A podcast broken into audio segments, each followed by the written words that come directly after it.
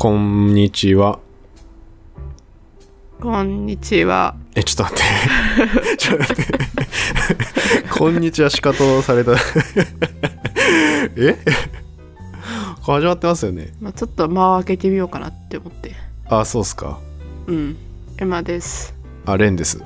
サイエントークはおしゃべり研究者のレンと普通の OL エマが世の中の気になることについて 語るポッドキャスト番組です。なんで笑うの？いや、なんか謎の間あったな。いや、なんか国際交流って言いそうになっちゃって。あ国際交流って出そうになって、ねそう。ちょっと、うんあれなんだっけ？って思って前考えてた。あ。はい。いや、そろそろでも俺、普通の OL って言ってるのも、限界来るんじゃないかなって。普通ではないじゃん。普通とは？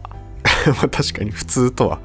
わからん。みんなそれで言ったら普通じゃないよみんな変なんだから、個性がある、みんな異常。うん。そうっすね。うん、個性的な OL ですか、あ、そうっすね。そのうち、個性的な OL って、自分で言うの、俺、最近おしゃべり研究者って、ちょっと恥ずかしい気がしてて。まあでもおしゃべりだよね君あ、いやーちょっともうちょっとテンション高い人に思われてそう。おしゃべり研究者って、名前だけ見たら。あー確かに超しゃべるやつみたいなはい、どうも皆さん、こんにちはみたいな。うんうんうんうんとりあえず一人でずっと喋ってる人みたいなイメージあるよねおしゃべりって言ったらそうそうそう。芸人みたいなね。そんな感じじゃないから。まあいい意味でのおしゃべりなんじゃない？話すのが好きみたいなまあまあそうだね。うんまあいいや。まあそれで今日、まあ話題を持ってきたんですけど、はいあ前回あのカフェインの目を覚ますお話ししたじゃないですか。はいで、まあ結局最後眠ち、ねちょっと眠たくなっちゃったんだけど、うんまあその後次何喋ろっかなって考えて、ふっと、やっぱ人って永遠の眠りにつくじゃないですか。それ死ぬってこと？あ、そうです。死ってことですね。あはいはいみんないつかは死ぬじゃない。うんだからちょっとす今日はあの命の終わりについて考えてみようっていう回です。ああ面白い。そういうの好き。ここだけ切り取ったらサイコパスそういうの好き。いやいやいやなんかさ話題としてはさあるじゃん、うん。最後どういう死に方したいですかとかどういう終わり方を迎えたいですかみたいな。まあどういう終わり方を迎えたいかっていう話も興味あるけど、うん。死んだ後人はどうなるのかみたいな。ちょっとそういうスピリチュアル的なことを考えるのが好き。いあー。えそれちなみにどういう考え方してんの？や特に考えてない。考えてないのかよ。あれ好きだったんじゃない？の てっきりなんかあんのかと思った。いやなんかいろんな説あんじゃん。はいはい、あの天国に行く説とか、うん。あの輪廻転生でもう一回何かになるとか、まあ、そういう説いろいろあるけどまあ、そういうのを聞くのが好き、うん、そうそうそう。どうなんだろうなって思って。僕はあの無虚無派ですね。でもさ不思議じゃない？だってずっと自分っていうものがあったのにさいきなりなくなるってすごくない？いやいきなりなくなるのすごいというか主観で言ったら自分がいて世界があるわけだからね。どうなんだろうね。うん。もう分からんよいやでも世界はあるでしょだって。自分が死んでも世界は続くんだからいやでもね一周してもう一回生まれ変わるっていうのはどうなんだろうって思うけどね。ってことは俺も前は違う生き物だったり違う命を持ってたっていうことになる。っうん。てことだよね。そうそうそう。ああ前世何だったかな。そうなんかさたまにさ前世見れる人とかさああいいんじゃん。子供がね、テレビとかで。そうそうそう。で絶対実際に会ったこともないし、知識もないのに、うん。めちゃくちゃその人の情報知ってるみたいな、たまにあるから、あるね。前世ってあるのかなって思ったり、いや、ないやろって思ったり、何なんだろうねあれ。うん。不思議よね。不思議ですね。でもさまあとりあえずは今この命を生きてるわけじゃないですか我々は。はい。だからちょっと仮に生まれ変わりがあったとしてちょっと生まれ変わった先のことを考えるのはちょっとまだ早いなってはいはい思って。て、あもうちょっとあの死が近づいてからでいいかなって思って とりあえずはあのみんな行き着く先のとりあえず今このある人生のうん。終わり方をどういう風なのが理想とかうん。そういうの考えたりします？いやそんな考えたことなかったけどうん。今聞かれて今考えたらうんうん。とりあえず苦しんで死にたくないなと思うけどねまあ、そりゃな。痛いの嫌だから痛いのやだね。そうね。そう眠るように死にたいそれこそ寿命でコロってみたいな。そういや、そうよね。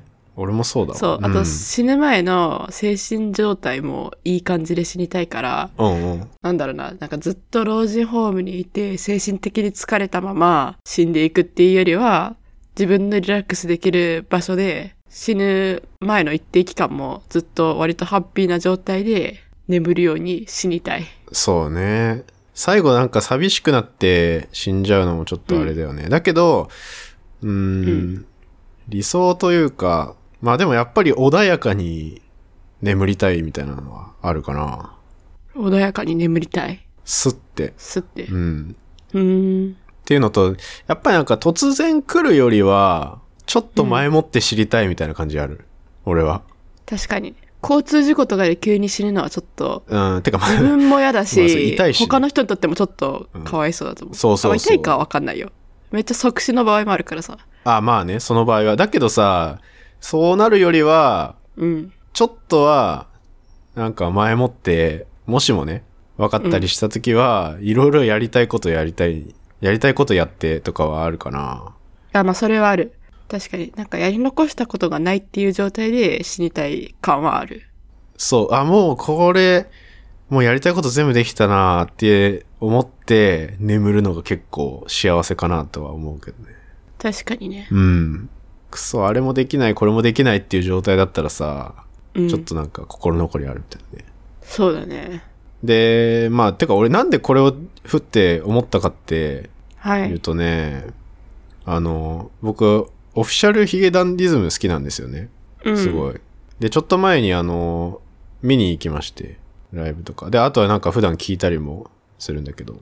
うん。でね、この、ちょっとオフィシャルヒゲダンディズムの話になっちゃうんですけど、はいはい。なんかね、割とね、俺はちょこちょこ理系に刺さる曲があるなと思ってて、理系とか、なんだろう、科学っぽいやつがあったりするんだよね。あの、例えば？例えば、まあ一番有名なのはプリテンダーだと思うんですよ。グッバイ。ああ。あれうんうんうんうんあれっ、て、え、あれ？理系か？いや、理系というか、あれはね、これなんかインタビューでも答えてんだけど、あの、シュタインズゲートっていうアニメ、うんゲームがあって、うんうんうん。それはあの、過去を書き換えて今の世界線を乗り移るみたいなそういう話なんですけど、うんうんうん、で、だからその世界線が今いる自分の世界線じゃなくて違う世界線もあったのかなみたいな、そういう感じの曲だったりして、とか。そうだったっけ歌詞。あんまり覚えてないけど。うん。そう。で、これの CD のジャケットは、その、今いる世界線の数値を表してるみたいな、あの、ニキシー管っていう、ダイバージェンスメーターって言うんですけど、なんか数値があるんですよ。うん今いるこの世界は、例えばうん0.523です、みたいな。だけど、この数字が変わると、違う世界線に移ったってわかる、みたいな。なんかそういう感じの話でで、まあ、ボーカルの人がめっちゃ好きらしいんだよね。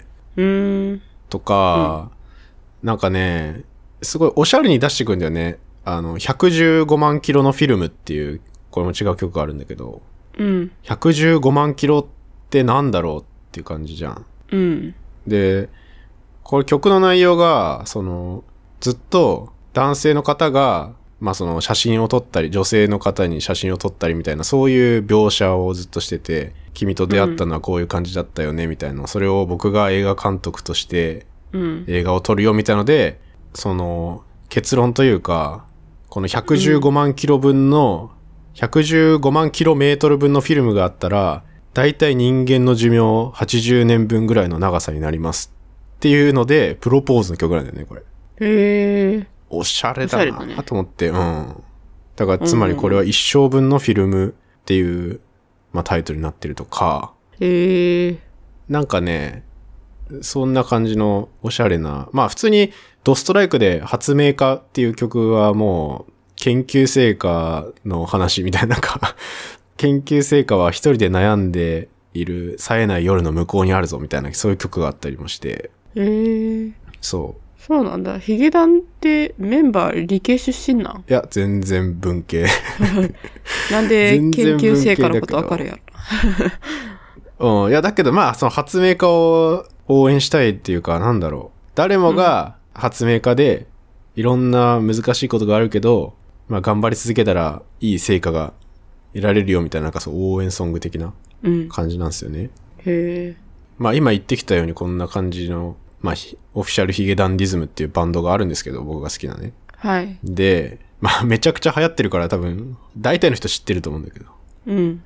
でね、このね、ヒゲダンがね、去年の末ぐらいにリリースした曲でね、アポトーシスっていう曲があるんですよ。ああ。そう。はいはい。僕はこれ非常にね、刺さりまして。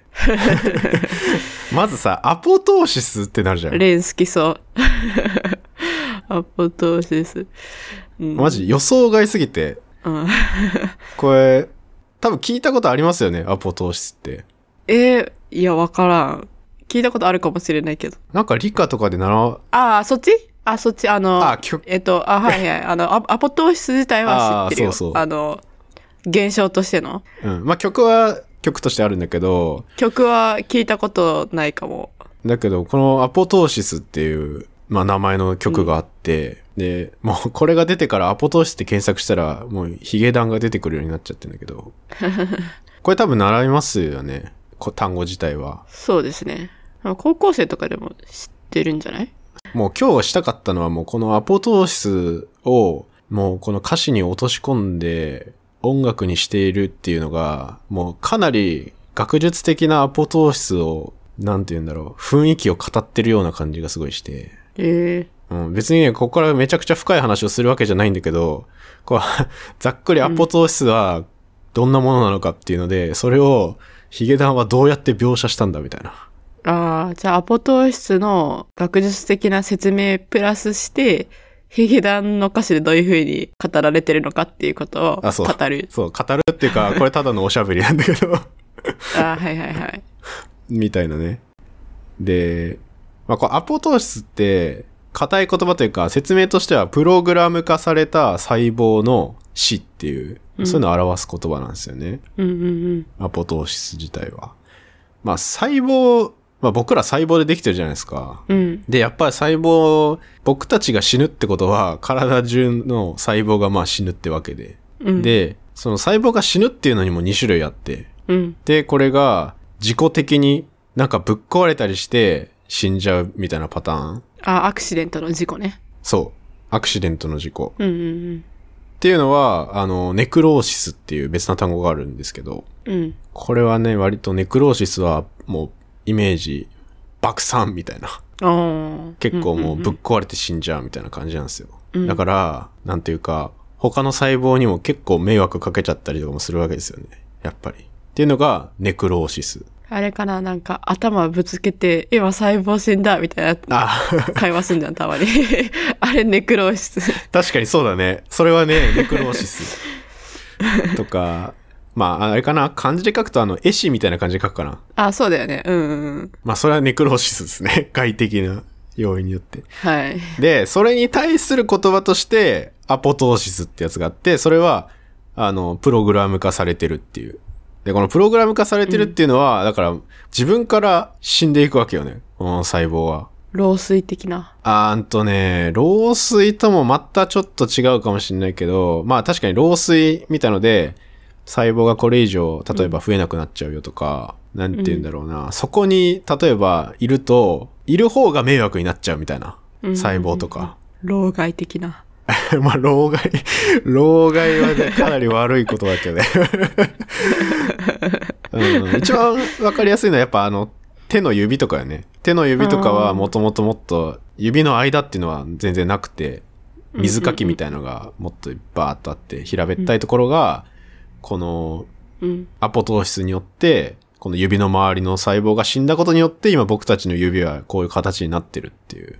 ああ、あ、そうなんですよね。いや、なんか、すでに私たちの体の中にある細胞がプログラム化されて自分で死ぬっていうのだと思ってたけど、それ以外にもその進化的にな過程で、なんかもともとあったものが死ぬっていうのもアポトーシスなんだ。まあ進化的にというか、まあその基本的に、いや進化的に獲得したっていうのも、まああるのかもしれないけど、まあ基本的にはアポトーシスって単語は、や、その死ぬっていうことを表してるから、進化はそんな関係ないかな。じゃあ水かきがさ、なくなったっていうのは、それは進化する過程でなくなったっていうわけじゃなくって、じゃあ赤ちゃんとか、もともとあったけど、だんだんなくなっていくっていうそういうことか。あ、そうそうそう、そっちの意味。あ、んそういうことね。あ、はいはいはい。まあ、もしかしたらその進化する中で、もしかしたらそういう水かきがない方がいいっていうのがうん。発生してアポトーシスみたいなのが後からできてきたみたいな、そういうのもあるかもしれないけど、まあ、あんまりそっちの意味はないかな。うん。基本的には現象として、今起きる現象としての死っていうんうんう。うんあ感じかな。はい。確かにね、水かきって言ったらそうだね。まあだけどちょっと赤ちゃんのその生まれてくる前とかは、がっつり水かきみたいなのやっぱついてる時はあったりするみたいなんで。うんうんうんうん。だけどそのまんまその細胞が死ななかった場合には、例えば体の形とか機能としてはちょっと変わってきちゃったりとか、うんあとは僕らずっと生きてる中で細胞ってずっと増え続けてるだけじゃなくて、ずっと永遠に増えたさ、もうどんどん体でかくなるじゃん。普通に考えたらね。めちゃくちゃシンプルに考えたら。うん。だけどそうじゃないじゃん。ある程度、その平行状態というか、細胞が、そう、生まれて、で、その分、また、一部はやっぱり、細胞の寿命を迎えて死んじゃうっていうのの繰り返しで、うんうん。まあ人の体の中の細胞ってどんどん入れ替わってると思うんですけど、うんうん。まあそのために、いちいち、さっきのネクローシスみたいな爆発するみたいななんか、死を繰り返してるわけにもいかないと。うんうんっていうので、このアポトーシスっていう機能は用意されてて、これはね、うん。まあ、いろんな要因があるんですよね。あの、そんな細かいこと今日言うつもりないんだけど、その細胞に何かしらのストレスがかかって、その細胞が残っちゃうことで、周りが、例えば免疫の反応がめっちゃ起きちゃうとか、だったらいない方がいいじゃんみたいな。うん。そういう時にアポトーシスのスイッチが入るんですけど、うんそういうストレスを感知してね。はいと。か、まあ、あとは、わかりやすいのはやっぱ癌とかもかな。癌みたいに、その、細胞の機能としてはめっちゃ暴走しちゃって、いっぱい例えば無駄なタンパク質とかをバンバン作っちゃうようになっちゃうみたいなね。細胞に何かしらの DNA に変異が入ってとかで。で、それを放置しちゃうとさ、やっぱ体の中でそういう暴走したやつがいろいろ起きちゃうと、やっぱ腫瘍みたいな病気になったりするわけじゃないですか。だけど。そういう細胞を見つけたらちゃんと、あ、これはもう危ない細胞だっていうので、プログラムの細胞死っていう指令が出て、シューッと細胞が死んでいくと。まあ、そういう機能があるんですけど、そっか。じゃあ、なんか、老衰的な感じで寿命を迎えた、普通に正常な細胞が死ぬっていうのもアポトーシスだし、うんうん、うん。ちょっと悪くなっちゃった、癌みたいな細胞をうん死なせるのも、アポトーシスっていうことか。そうだね。どっちも一応アポトーシスには含まれたり、まあ、いろんな要因があるかな。アポトーシスっていう言葉の中には。うんうん。で、そういう、一応、そのアポトーシスが起きるってスイッチが入ることってさ、やっぱ人間の体にとって一大事なわけじゃない？そのさ、スイッチがさ、しょぼしょぼだったらさ、いきなり僕らの体アポトーシスしちゃうかもしんないじゃん。うん。うん。だけど、そうなってないのはめちゃくちゃうまいこと制御されてるシグナルの経路というか、スイッチの経路みたいなやつがいっぱいあるんですよね。それカスパーゼみたいなのが主にやってる酵素だったりするんですけど、うん。まあ、基本的にこのカスパーゼっていうやつが関連して、例えば DNA にこういう障害が入ったら、その障害を検知して、このカスパーゼのシグナルの伝達経路みたいなのが活性化して、アポトーシスが誘導されると、まあ、細胞が死んでいくみたいな。まあそういう防御機構みたいな経路みたいなやつがもういっぱい走ってるんですよね、細胞の中って。うん。だから、まあ、そういうのが起きると、えー良くなかったりとか、逆に言うと、そのアポトーシスの機能っていうのがおかしくなっちゃってると、本当の癌になっちゃう、みたいな。感じなんですよね。まあだから逆に言うと、癌になったりしちゃうのって、このアポトーシスが結構狂っちゃってるみたいな。うん。うん。細本来死ぬべき細胞が死ななくてめっちゃ増殖しちゃってっていうのが、まあ癌。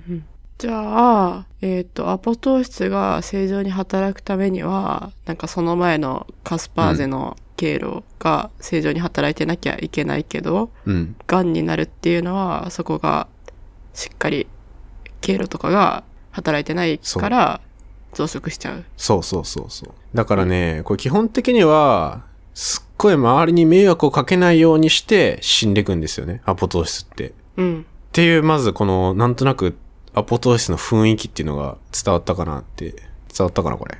うん。まあ、周りに迷惑がかけないっていうのは、そう。そのままいみたねい。たら、えっ、と、周りに迷惑かけちゃうから、だから死ぬってことねそうそうそうそう。そんな感じなんですけど、で、これをね、オフィシャルヒゲダンディズムはなんて書いてるかっていうと、このアポトーシスって曲の歌い出しが、訪れるべき時が来た。もしその時は悲しまないでダーリンから始まるんですよね。はい。もう悲しいじゃうんん。。これね、もう悲しくて、初手。あ、ちょっと言い忘れちゃったんですけど、このアポトーシスって単語自体は、このアポ、アポが離れてっていう意味で、トーシスっていうのが、その落ちるみたいな意味。あの木から葉っぱとか枯れた葉っぱが落ちるみたいな意味なんですよ。うんこの離れて落ち、落ち葉が落ちるように落ちていくっていう意味がアポトーシスっていう単語。これギリシャ語由来なんですけど。うん。で、これも、あの、ヒゲダンは、あの、さよならはいつしか確実に近づく。落ち葉や空と向き合うセミも私たちと同じ世界を同じように生きたのっていう歌詞があって。へえ。なるほど、これ落ち葉とか、あとはセミとかね。うん。セミも吐かないもんね。そう、そういうちょっと悲しい描写が入ってたりするわけですよ。え、このさ、ヒゲダンの歌詞って、うん。カップルが別れるっていう意味の別れを描写してるのか、それともカップルで居続けるけど、そのうちどっちかが死ぬよっていう、そういう別れを描写してるのか。あ、これはね、歌詞的には、まあ、カップルかというか、まあ、大切な人が、うん。やっぱり自分より先にいなくなっちゃうみたいな。ああ、じゃあ後者のそう。どっちかが死ぬとか、そういうことか。うん。え、悲しい。いや、そう、これめちゃくちゃ悲しくて。うん。そう。だけど、これは、このさっきまで言ってたアポトーシスの、すごい、うん。最後シューッと、何かしら、原因はいろいろあるけど、病気とか、まあそういうので最後、うん亡くなっていくみたいな雰囲気をなんかものすごい表してるなと思って、確かに。ほーと思ったわけよ。で、でもさ、ヒゲダンって割と若いよね、みんな。若い。なんでさ、そんな人生の終わりみたいな歌詞を書くんだろう。うん。いや、まだなんかさ、50代、60代の人だったら、より死を感じると思うからさ、うんうんうん。そういうこと考えるのかなって思うけどさ。いや、そうだね。ヒゲダンだって俺らと同い年ぐらいだよ、多分。20代後半か30なったばっかりぐらえーい。そうな。さすがでも歌詞を書いたりする人はもうちょっと考えることが違うんですかね。そうなんですよ。なんか描写がすごいいいなと思って。うん。うん。なるほどね。そう。で、まあ、あとはこの、さっき離れて落ちるってうんアポトーシス言ったけど、こううん本当にそうで、迷惑をかけないようにしてさ、死ぬってさ、結構難しいわけよ。うんあの細胞はやっぱ隣り合ってたりするわけよ。細胞がバーッと並んでたりとか。うんうん人間もそうっすよね。いろんな人と関わってるわけじゃないですか。うん。うん。で、この細胞がさ、アポト、あなたはアポトーシスですというかもうアポトーシスが起きるって決まった細胞はまず何をするかって、この細胞の膜をシューって丸くちっちゃくなって周りの細胞からまず離れるんですよ。うんうんうんうん。もうこの時点でちょっと寂しいじゃん、も確かに。同じ空間にはいるけど、うんとりあえず体積がもうシューってう。、そなんかバルーンが縮むみたいな感じでう。、そうそうそ縮んじゃう感じなう。。そう。へえ。そう。だからまずその、くっついてる、関わってる細胞とかに迷惑をかけないために、ちっちゃくなるっていうのがまずやることなんですよね。で、そこから細胞の中身とかも全部ギューって凝縮されて、うん、で、その自分の体の細胞の中のものとかがすごいバラバラになるのよね。DNA とかも含めて、もう死ぬって分かったから、全部中身バラバラに切られたりして、うん、ちっちゃい玉になる。うん、うんで、最終的に、あの、免疫の細胞にパクッと食べられて、綺麗にいなくなる。うん、うん、っていうね、これは、なんつうの、人の死で言うとさ、やっぱり、うん、ちょっと人、自分が死ぬって分かってからさ、うん、やっぱ周りの人とめちゃくちゃ深い関わりをずっと持ってたらさ、急にいなくなったらやっぱ困っちゃうわけじゃないですか。うん、っていうのをやらないために、ちょっと関係性をちょっとずつ薄くしていって、ちょっと一人の時間みたいな。それは悲しいな。そう、そ離れ、れ人間やらないんじゃない？やらないかなわかんない。猫とかだ、猫、なんか、なんかの動物とかはさ、うん。自分が死ぬって分かったら、もうなんかどっか飼い主のところから離れて。こっそりと死んでいくみたいな聞いたことあるけど、確かに猫っぽいな。人間は逆にうん。死ぬって分かったら、みんなに挨拶に行くんじゃない？ああ、そうだね。だけど、まあ、お別れを告げるみたいなのは、まあでも身辺整理的なことはするよね。そうそうそうそう。とか、やっぱ、家族だけで最後過ごしたいとかさ。そういうのも、あー、なるほどねや。っぱり最後、他の人よりは、やっぱり家族と最後に一緒にいる時間を取りたいかなっていうので、離れるみたいな。お俺は結構そういうイメージがあって。あー、そっかそっか。うん。なるほど。そう。これはヒゲダンをね、これちょいちょいヒゲダンをね、みたいな挟んでるんだけど、歌詞を。はいはいはいいや、だから、歌詞がさ、どんどん曲が進むにつれて、どんどん、やっぱ老衰していくというか、あの、いつの間にか、どこかが絶えず痛み出したりしちゃうねとか、うん。ろうそくが増えたケーキも食べきれる量は減り続けるよとか、うーん。あ悲しいなっていう感じがすごい。じゃあきっとさ、うんなんかヒヒゲダンの人たちは自分に置き換えて考えるっていうよりも、うん。なんか身内で、なんかおじいちゃんとかおばあちゃんとかがうんうんだんだん弱って亡くなっていく様子があったから、うん。そういうの書いてるのかもしんないね。かもしんないよね。その経験だったら私にもあるから、うん。悲しい気持ちがちょっと分かった気がする。っていう感じで、まあゆっくり、まあ結構あの曲全体としてはもうゆったりしてる曲なんだけど、うん。っていうので、まあ最終的に細胞は綺麗にいなくなるんだけど、このアポトーシスって曲の最後的には、そのおつ訪れるべき時が来たっていうので、もう朝になるね、やっと少しだけ眠れそうだよで終わるんだからもうこれはすっごい静かに、その命が終わるみたいな、そんな感じがすごいして。うん。悲しい。そう。だけど、これがアポトーシスだなって、俺は思ったね。確かに。すげえと思った。うん。やっと静かに寝れるねって言った？やっと少しだけ眠れそうだよ。って思ってる。じゃあちょっとそれまではうんいろいろアポトーシスだったらちっちゃくなったりとか、分解されたりとか、そういうところで忙しかったけど、やっと自分の役目を終えてちょっと休めるかなみたいな。そうそうそう。いやー、これはね、びっくりした。確かに人間でも最後結構苦しんで死ぬ場合はなかなか眠れないとかうんうんうんあり。そうやしな。実際ありそうだし、うん。まあなんか病気になっちゃったりね。今なんかちょっとマイケル・ジャクソンを思い出した。おうおうマイケル・ジャクソンってさ、なんか薬めちゃくちゃいっぱい飲んで死んだけど、なんかすごい不眠に悩んでたらしくって、あ、聞いたことあるわ。そうそうそう。で、なんか、あの、自分用のお医者さんがいたから、そのお医者さんに眠れる薬をいっぱいすごい出してもらって、うん、うん。で、で、それでも眠れない、それでも眠れないみたいな感じで、で、どんどん薬増やしてって、やっと最後眠れたってなったらもう死んじゃったみたいな感じらしいから、えー、悲しいなそれも。そう、そんな感じだったんだ、マイケル・ジャクソン。そう。知らんかった。だからそのお医者さんすごいなんか裁判とかにあって、今うんどうなったのかわからんけど、すごいもう世界中から非難されてかわいそうだなっていう感じがするけど。まあ確かにお医者さんはそこで、本来ね、止めたりするべきだったんだろうけど、でもマイケル・ジャクソン専用のお医者さんで、うん。でもマイケル・ジャクソンがすごい頼むんよ。で、うーん、辛いね。お金出してくれるのもマイケル・ジャクソンだから、だんだんなんか言いなりみたいになってたみたいな聞いたけいど。やー、それ悲しいなうん。っていうごめん、ちょっと関係ない話した。いや、でも確かにそういう美しい最後みたいなとか、まあそれをなんか美化するわけじゃないけど、うん。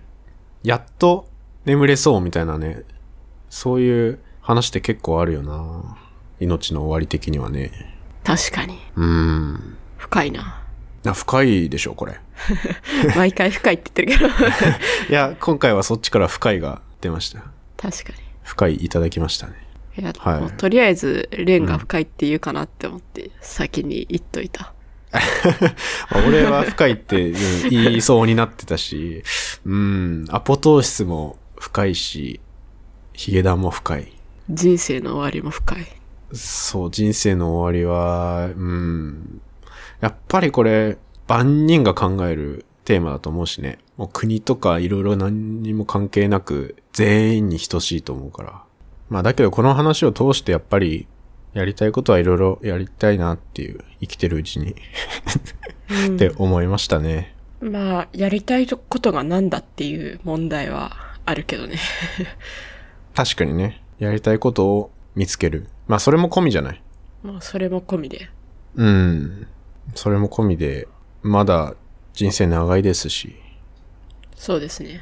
実際ね、今の20代、30代ぐらいの人とかもさ、もうこれから人生100年時代だみたいな言われてたりさ、働く年齢をもっと伸ばしますとかさ、そういう話がすごいいっぱいあるけど、なんか全然他人事じゃないじゃない？うん。だって俺らの将来そうなってる世界なわけじゃない多分5、60年先とか。っうん。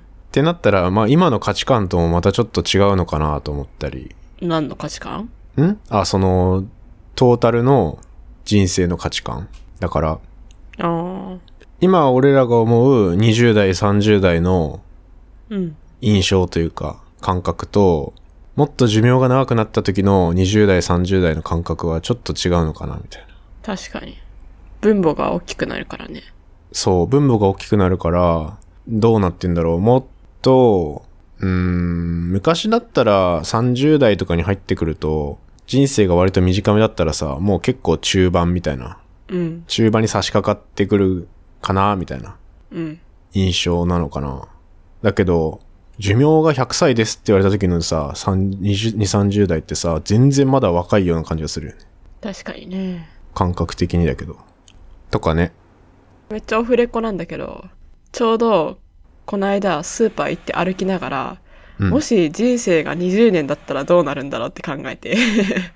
うん。で、20歳の時に老衰して死ぬとかじゃなくって、もう元気な時に、もう20歳になったらみんな死ぬみたいな世界だったら、うん、じゃあ18歳ぐらいの人が、あの政治家としていろいろ治めて、で、もううんうんうん18、16ぐらいの人がいっぱい働いて、で、子供はもう労労働力として使われるのだろうかとか、もっと教育は早いうちに始まるんだろうかとか、なんかそういうことを考えながら。スーパーに行ってた。どんな気持ちでスーパー買い物してんのかわかんないけど。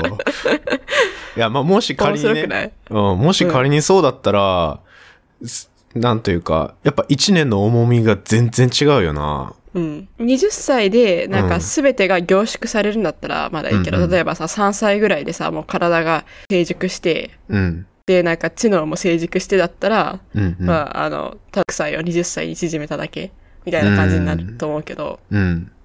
でも、20歳、その身体的とか知能的な成熟の仕方がうん。今の感じと同じで、だけど20歳になったらみんな死ぬってなったら どうなるんだろうってうん思ってた。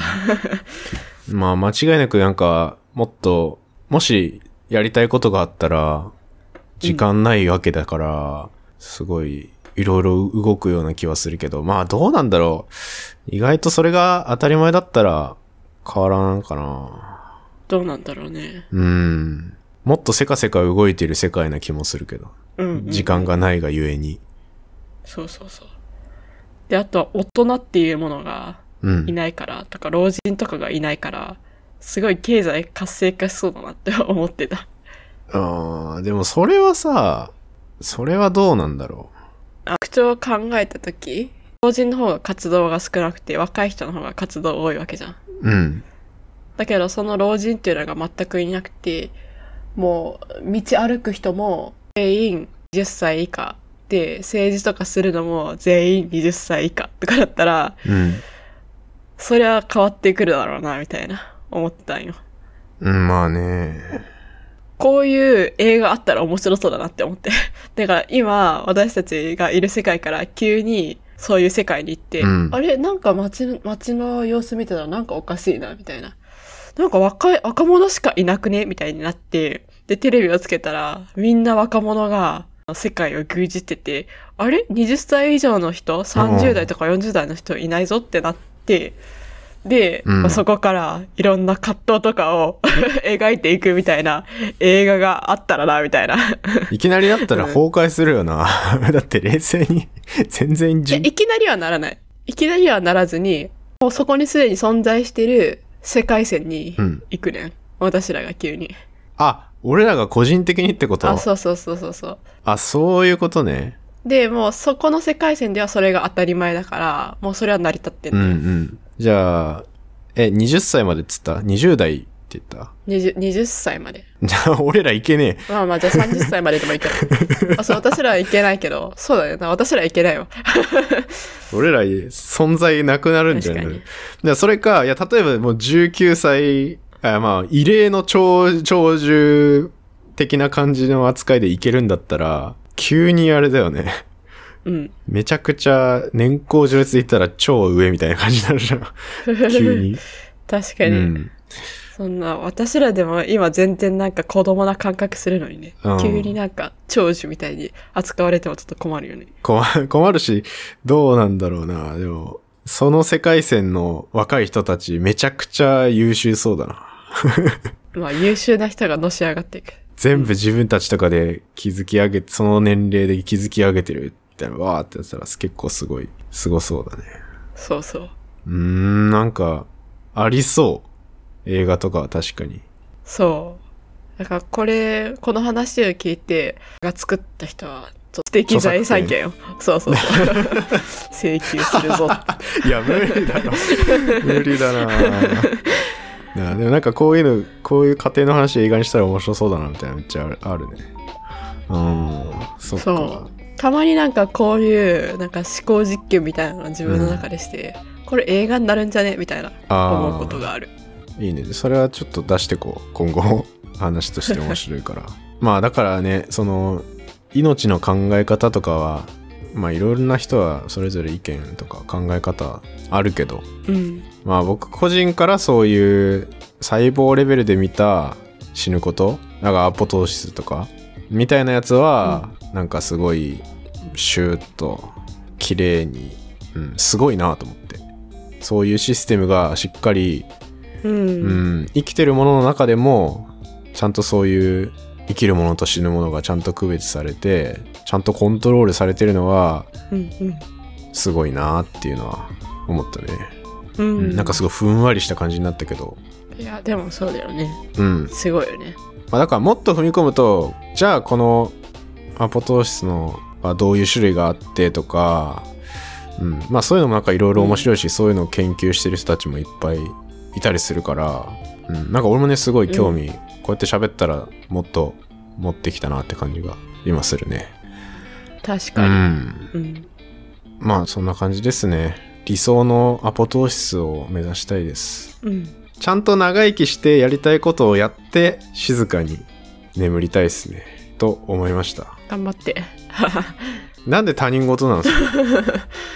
まあ、お互いね、うん頑張ろうじゃあ。お互いやりたいことをやっていきましょうみたいな感じですね。理想的なアポトー室にはい。近づくために。